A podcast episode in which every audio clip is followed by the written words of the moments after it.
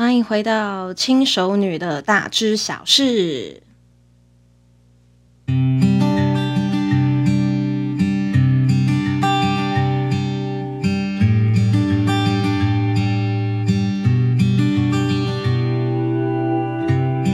小复克星跟小复克星威力版在中秋节的时候都有很特殊的优惠活动，如果有兴趣的呢，欢迎私讯我的 IG 哦。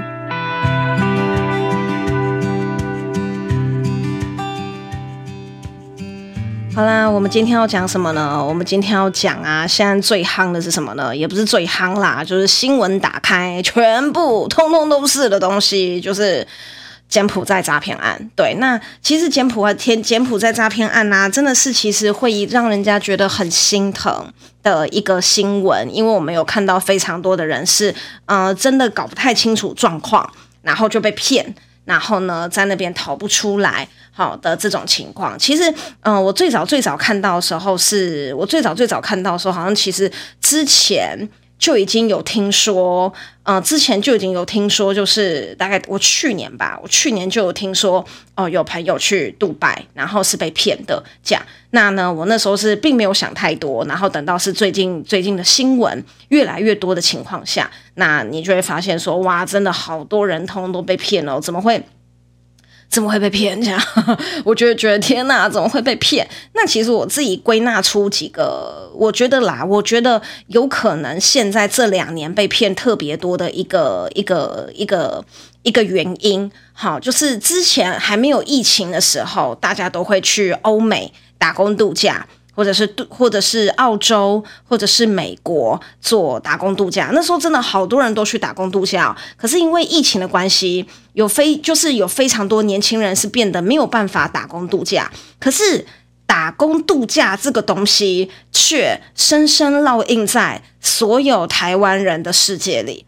就是就算你去问一个长辈。你问你问他说，去澳洲工作能够赚多少钱，他可能不知道，可是他好像隐约知道出国工作可以赚很多钱。那同理可证，就是有非常多呢，好，可能学经历背景没有这么好的人，好，他就会觉得说，就是诶，听说打工去国外工作会赚很多钱的这一种这一种说法，可是其实他并没有任何的门路可以让他有机会去国外。做打工这件事情，像我们像我们都知道，就是去澳洲的农场工作可以赚很多钱。可是很多人为什么不敢去？因为他就不晓得农场在哪里，然后呢，他也不晓得要怎么样子去农场应征，然后呢，他也不晓得就是农场要怎么样子前往，就是他有非常多的原因导致他呃没有办法去做这件事情。可是今天突然之间有一个机会。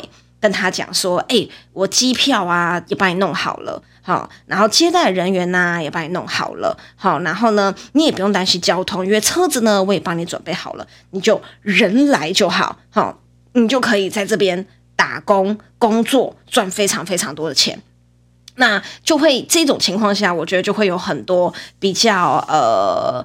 没有思考跟不也不能说没有判断能力，因为有很多人是被自己的朋友给骗的啊，就是有很多可能他没有想的那么深入的人，好，他就会被骗。那我没有被骗的原因是因为我就是知道柬埔寨的平均收入很低，这样 对，因为其实的确是有人问过我，但他不是问我要不要去柬埔寨，他是问我要不要去。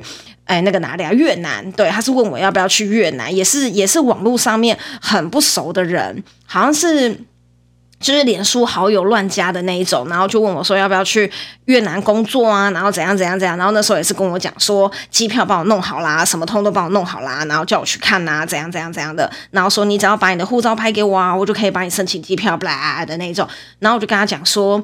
我是有朋友，因为我真的有朋友在越南工作，然后我就说，我的确是有朋友在越南工作，我的确是有朋友在越南工作，一个月的薪水大概二三十万，可是那是因为他是统一企业的高阶主管，然后他是去那他是去越南的统一企业里面就是做台干，他的薪水当然高，这件事情很正常。然后我就问他说：“你公司的名字叫什么？”讲不出来。你公司是在做什么的？人资管理。我说什么叫做人资管理？你们的。你的们的商品是什么东西？我那时候就是问了他一连串有关于你的们的商品是什么，然后什么叫做人资管理？然后后来又给我变客服服务。我说啊，你们的东西到底是什么？怎么可能一个客服人员的薪水这么高？因为他那时候跟我讲一个人十五万。好，那我就讲说，怎么可能客服人员的薪水这么高？然后我就讲说啊啊，为什么一定要台湾？为什么一定要我过？为什么一定要我过去？我就说当地没有人可以做客服吗？他就说啊，越南人的中文讲的不好啦。那我就说。啊，越南是有多少华人市场需要我过去做客客服人员？反正问到后面的时候，他就也没有再理我了，你就知道说这个应该是怪怪的。我那时候也没有想到说过去是得要做诈骗集团，但是，呃，聪明如我，对不对？好，我们就是会从这一种高薪工作里面发现奇奇怪怪的猫腻，我们就会知道说这个东西不要相信。好，但是我们不可否认的是，大部分的人。他其实是呃未必有很完整的判断力，他未必是有很完整的判断力可以去呃明白哦，原来这有可能是诈骗。那那那那就其实其实我觉得应该是台湾人太善良啦。对，你常常看那个那个那个什么路边啊，路边在卖那种奇奇怪怪的东西啊。每次那个路边不是都有在卖那个什么真皮的皮带吗？对不对？好，然后一条才五十块。我每次都想说，到底谁会相信那一条皮带是五十块？然后他都会用那个打火机在那边，不，因为我我我讲错了。我想说，到底谁会相信那个皮带是真皮？然后他都会一直在那边示范，对不对？用火烧，他说哦，真皮用火烧就不会黑，干嘛什么之类的。其实他只在上面上了一层真皮油，就这样而已。对，但是很多人就会觉得说，哇，真皮的皮带一个只要五十块，哎，还一百块，我忘记了。然后大家就会相信。然后我后来才发现说，原来相信的人是多数，然后只有我这种奇怪的人是少数。然后。然后我每次都会觉得很疑惑，为什么会有人相信的时候，总之就是会有人相信。我觉得就只能归纳出，因为台湾人实在太善良这件事。包括啦，就是嗯、之前有一个很红的模特儿叫做陈阳锦，然后陈央锦那时候在他的业配价嘛被踢爆的时候，是一篇八万元，然后他被叫做八万 G。然后那个时候呢，就我有一个朋友跟我买保养品。然后我就跟他讲说，你都买哪一排保养品？他就跟我说，他他他就他就指着那个模特跟我说，他推荐什么我就买什么。我说真的假的？他推荐什么你就买什么？他说对啊，因为都因为我觉得她很漂亮，我也觉得她皮肤很好，我就想要跟她用一样的。然后，然后我就说啊，你没有觉得很奇怪？他三天两头就在换保养品吗？因为网红就这样子嘛，因为太多人找他们合作，所以他三天两头就在 po 不同的保养品。他就说他应该很有钱吧，所以他才可以一直这样买保养品。我就想说，是这样讲没有错，他的确很有钱。可是到底谁会一瓶化妆水还没有用完，再立刻买一瓶新的化妆水？我就跟他讲，这全部都是有给钱的，你知道吗？我朋友完全不知道，我朋友就说：“怎么可能？他要他为什么要做这件事情？他为什么要骗我？”我说：“他没有骗你啊，这个就叫做业配啊。”然后总之之后呢，就是八万 G 的新闻就提报，然后我朋友就说：“我觉得他骗了我，我要退追踪。”他就把对方取消追踪。我就觉得怎么会有这么可爱的同学？那个我国中同学超单纯的，所以我也只能归纳出，就是其实呃，大概就是台湾人特别的呃善良。才会发生这件事情，这样好。那其实啊，好，他为什么会有这么多的呃这么多的诈骗？其实他在诈骗案之前啊，柬埔寨那边是以赌博为主。好，那为什么是以赌博为主的？呃，为什么会从赌博变成了诈骗？是因为在二零一九年，他们的首相颁布了就是禁赌令。可是为什么他们那边会变成有大量的赌博？那呃，他们他们会他们他们在在有禁赌令出来之前，是因为二零一六年大家都知道中国的一带一路哈，那时候大家听到一带一路都觉得说哇，中国要联合那么多的国家，对不对？台湾完蛋了这样，但事实证明呢，一带一路真的。不是什么好东西呀、斯里兰卡也破产，对不对？反正就是很多很多“一带一路”的很多接受中国“一带一路”的国家，到最后其实那个下场都没有都没有很很圆满。这样，那因为柬埔寨是一个非常非常亲中的国家，它是所有东南亚里面最没有贞操。不是，对不起，这是个人情绪哈，就是它是整个东南亚里面呢，就是最亲中的国家，它比缅甸还要更亲中。那呃，他们那个时候在“一带一路”的经济合作的战略里面呢，大方的中方的中国的资金涌入柬埔寨，所以他们开始做什么？他们做非常多的线上博弈。做非常多的线上博弈，那那个时候呢，因为线上博弈大家都知道，你做线上博弈，你庄家你就是赚最多的那个人，所以那个时候因为他们的政策，然后跟有一个呃博弈淘金梦，导致有大量的中国人呢跑去那一边，就是专专门来做线上博弈。然后他们的做法是怎么呢？如果说你是一个正常的线上博弈就算了哈，他们呢就是用那种。骗人的方式来做线上博弈，或者是很黑的方式做线上博弈。好，那那个时候啊，好，就是骗的呃，柬埔寨有发生蛮严重的一些内政问题，所以呢，导致呢，就是呃，柬埔寨在二零一九年的时候呢，他就颁布了一个禁赌令，你不可以再赌博了。那但是呢，好，就是你原本手上有合法的赌博牌照的人，你开始可以把那个牌照。以高额的金额去卖掉，或是干嘛？可是有的人是合法的赌博牌照，有的人是没有合法的赌博牌照。那你中间的这个情况，它会变得非常的混乱。所以那时候就有非常多发生中国人骗中国人的状况，然后也有非常多的中国人因为这件事情就是丢了性命，那个很严重哦。因为这个是鸟为财死，人为人为哎鸟哎人为钱哎鸟为财死，人为食哎怎么讲？人为财死，鸟为食亡。哎，对对对，应该是这样讲才对。所以那个时候，其实是在西港的街上，你是可能睡一觉醒来，你就发现，嗯，你家门口有一具尸体，然后那个尸体是没有头的，这样就哎，很很可怕，真真的真的很可怕。那那个时候啊，哈，因为因为他们就经过了这一段时期，那再加上中国啦，后来觉得好像这样有一点。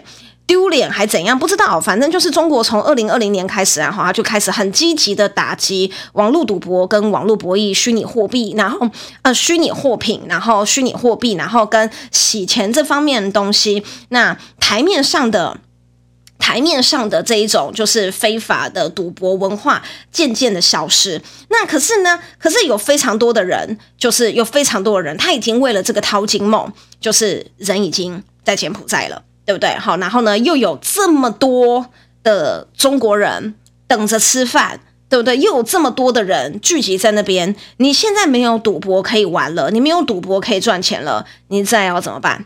你就只能够歪路，就是会越走越歪，越走越歪，所以才开始进行了所谓的诈骗。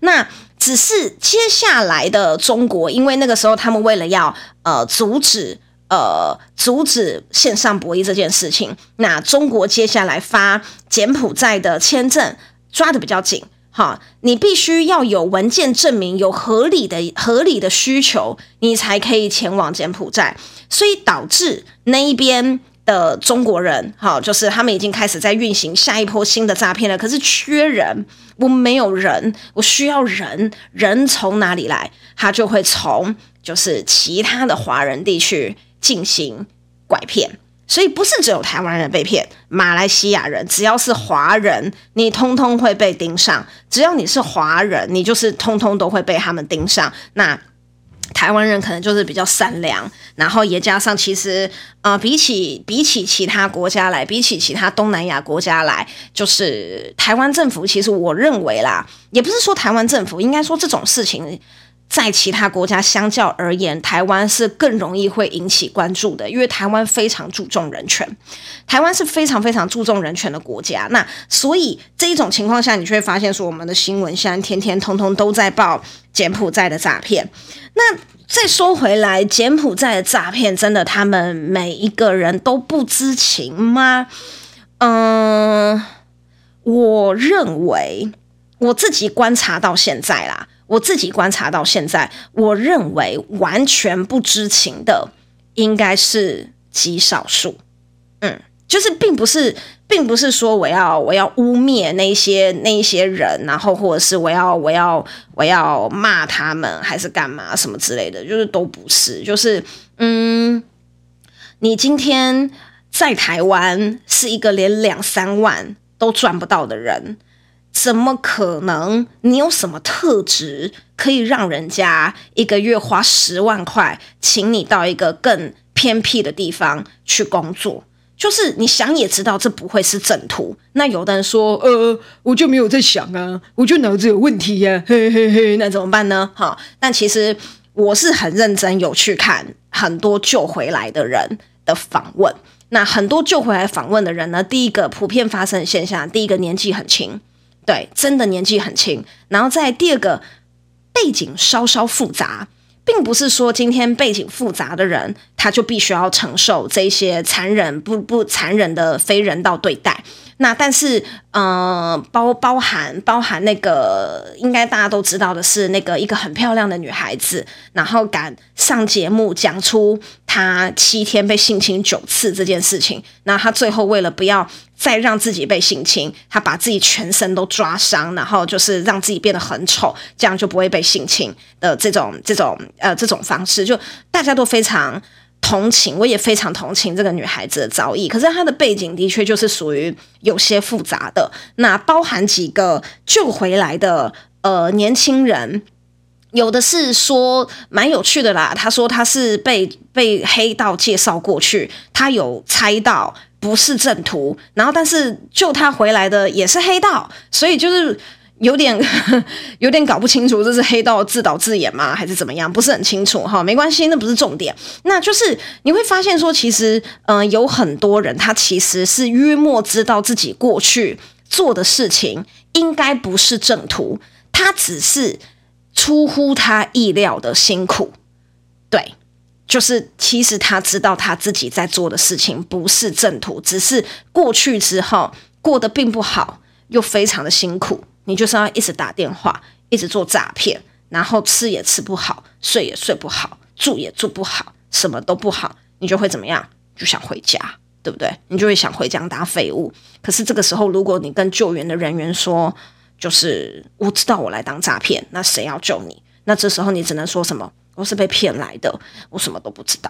我就是不晓得为什么会这个样子，总之我就是被骗来的。然后这个时候你就可以顺理成章的，就是得到救援，然后回到台湾。但是毕竟是年轻人，可能讲话比较不会修饰，或者是有人 SOP 没有教好，I don't know，不知道。他就会说：“哦，我知道，大概过去不是做正途。”你你仔细看，有非常多的访问都直接说：“我知道我自己大概过去做的不是不是正途，但没有想到是要做诈骗。”请问一下，不是正途？然后跟没有想到要做诈骗，这个到底是不是正途？除了做诈骗之外，你还可以干嘛呢？就是我看到那段访问的时候，我觉得蛮有趣的。他就说：“哦，我大概有猜到，嗯、过去不是做正途，但我没有想到是诈骗。那我就想说，啊，你过去除了做诈骗。”你还可以干嘛？就是你你你还有什么其他事情可以做？我就觉得那个那个过程蛮有趣的。那这个过程，这个中间有没有黑帮的呃掌控？这个这个我不敢说没有，我也不敢说有，因为实际上面情况是怎么样，我们都不知道。但是其实我们只要想台湾，我们想台湾的一个情况里面是怎么样子呢？在台湾八大场所，然后跟诈骗集团。呃，十个里面有九点九个背后都有黑道势力。那我觉得见微知著，那全世界的情况，我想应该也差不多，对不对？就是毕竟，毕竟你做诈骗，你没有一点背景，你诈骗也不可能做得起来。那你做八大，如果说你的背景没有一点呃有靠山的人，你也不可能做得起来。所以我觉得，呃，这个诈骗后面有没有黑道的？呃，有没有黑道的介入？嗯，我猜啦，我自己个人的推断啊，但我也不知道是不是这个样子啦。我猜把人送过去应该是有的，就是他们可能不完全每一个人过去都是黑帮的介入，但是一定有一部分的人过去是黑帮的介入。那可是为什么现在还有新闻说，诶，那个黑帮的帮忙，然后让让让人人质可以顺利回来？这个就很像是。呃，你今天，你今天药头，你今天吸毒品的药头，然后跟警察局里面有勾有勾连好了，然后警察局呢，哈，就是被骂的臭头，他需要有一两个人出来交差，他可能就会跟黑道谈个条件，说，哎，把两个小废物给我，对不对？让我可以跟上面交差，黑道就会把两个小废物给他，让他跟上面交差，就是就是。我觉得大概是同样的道理，我认为啦，我认为应该是同样的道理。那你说就是，嗯、通常人家就是会被什么样子的东西吸引？其实大部分就是这几个啊，高薪工作啊，对不对？亲友团、包吃包住、包飞机这一些东西，就是这一些东西全部通通都是诈骗的范围。那你说这一些做诈骗的人，他真的就是这么罪无可赦吗？其实我觉得也不是，但是，嗯。你今天，你今天，你今天，如果说你今天决定要做诈骗的话，你其实背后要付出的风险跟承担，其实是你，我觉得是你很难想象的，也是现在的我很难想象的。可是你说这一批人真的都很坏，这一批人真的都很可恶，这一批人真的都非常的罪无可赦，我觉得其实也不不一定。也不一定的原因呢，是呃，我周遭真的在前一阵子第一次出现了一个做诈骗集团的人，然后这个人呢还上了新闻，还蛮有趣的哦。就是有的人应该知道我在讲谁，就是呃，因为我不是因为我不是我在播直播吗？总之我就是播直播的时候认识了一个人，然后那个人我从来没有跟他见过面，可是那个人他给我的感觉是他非常的热心。然后他非常的友善，他非常的 nice，然后呢，非常的急公好义，然后也很照顾别人，也很会讲话，唱歌也很还不错，唱歌也蛮不错的一个人，哈，然后呢。一开始最早是听说他应该是背景里面是有黑，就是跟跟黑道是有挂钩的。我觉得也没有关系，对不对？就是黑道里面也是有非常重情重义的人，这也没有什么。因为我也有认识，就是做黑道的，然后是非常重情重义的人。这样我就会觉得说，那也没有什么关系啊，对不对？不要不要来砍我就好，对不对？我就是活得健康，不要来不要来揍我，不要来打我，怎样都好。好，然后呢，到后面。就是听说他在做诈骗，我就想说哈，他在做诈骗，还真的一点都看不出来诶。结果后来就是他也上了新闻，因为他被抓了，然后现在是听说是正在服役，但是他还会在我的 IG 上面按赞，所以我也不晓得他现在到底是在家还是在服役，还是该在干嘛？就是我有点，有一点 confuse，他到底在干嘛？但是你说这个人，他真的非常的十恶不赦吗？其实，据我跟他相处，我个人觉得也还好。你就会觉得这个人可能就是比较像一个孔雀，对不对？希望大家都看他，希望大家觉得他很帅，希望大家觉得他唱歌很好听，然后希望大家觉得他是 the king of the world，这样就可能就很像一个孔雀，皮卡皮卡的那种感觉，很花俏的这一种感觉。然后，但是当你听到他在做诈骗的时候，你其实心里面也是会觉得说。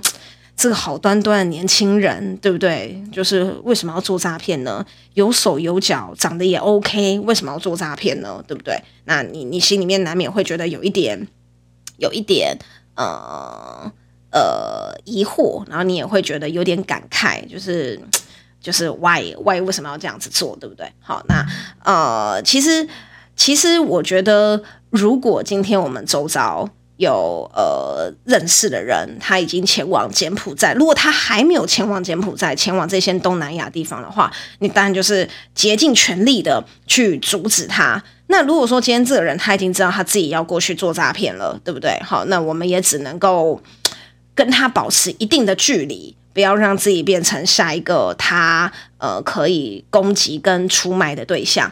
那其实我觉得，嗯，撇过。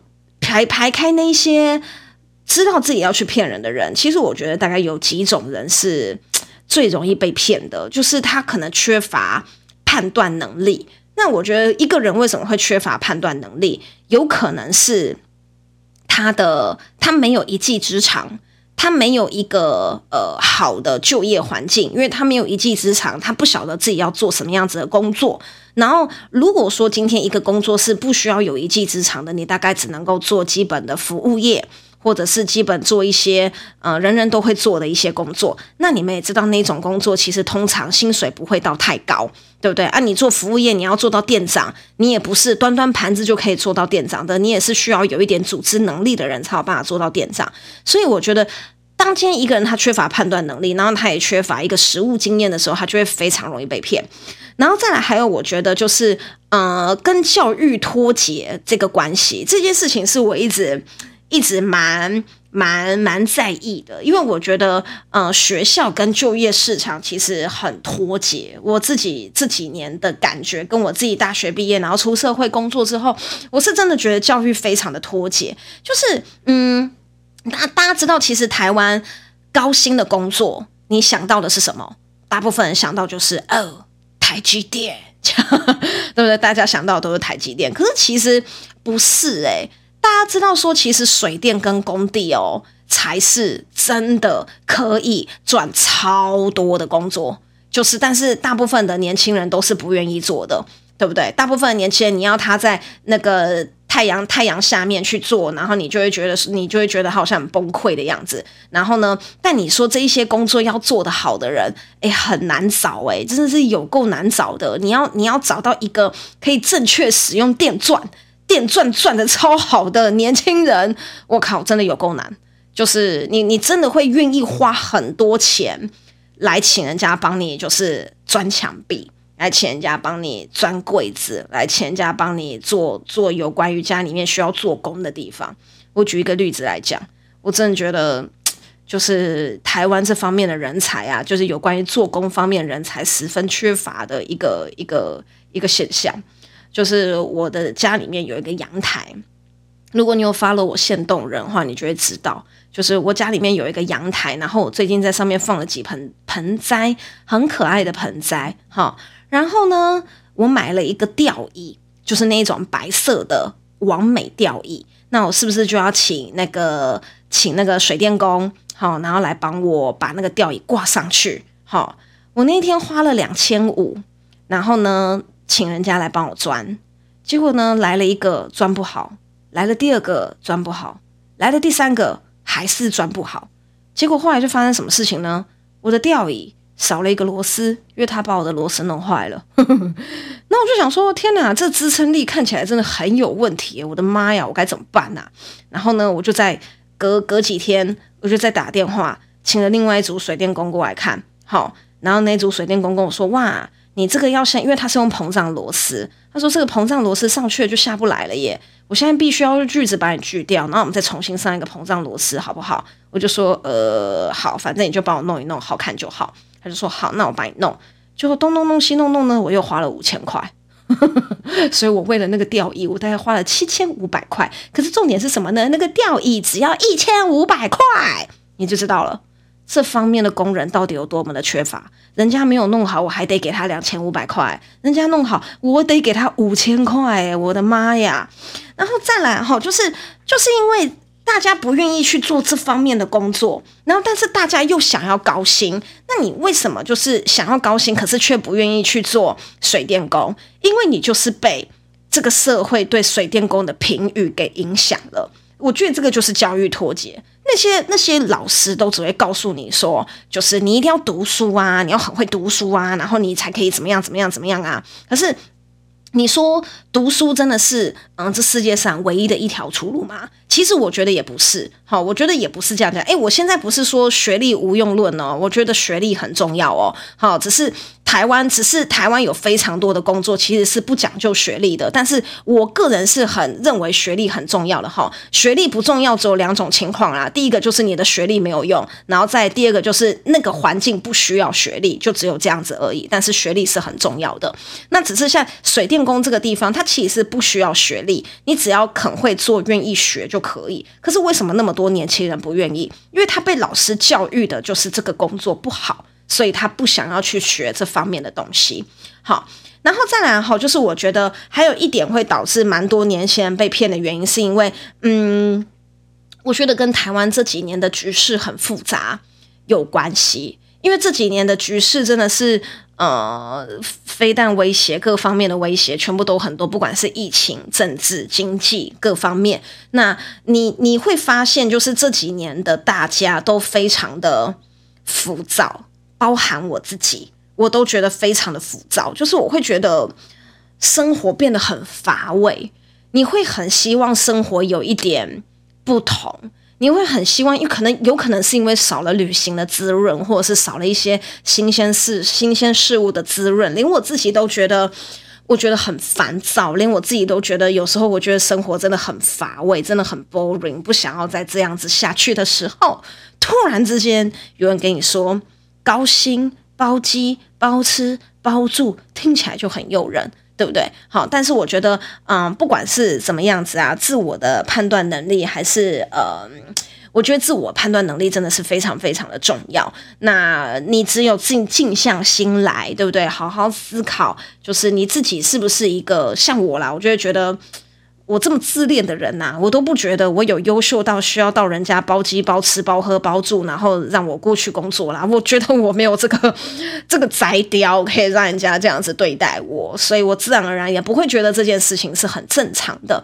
那其实你只要静下心来好好思考，对不对？那其实都是会有解答的，都是会知道怎么做才是好的，好吗？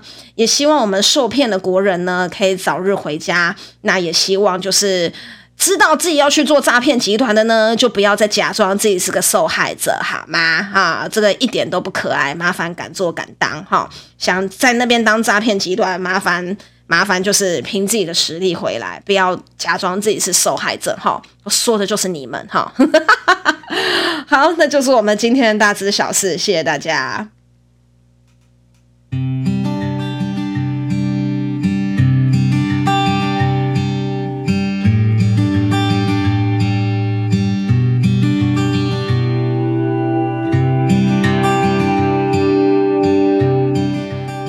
果说哈，大家有什么一些心得想要跟我讨论的呢？麻烦私讯我的 IG 哦，IG 都附在我们的自我介绍那一边。那我们就下次见啦。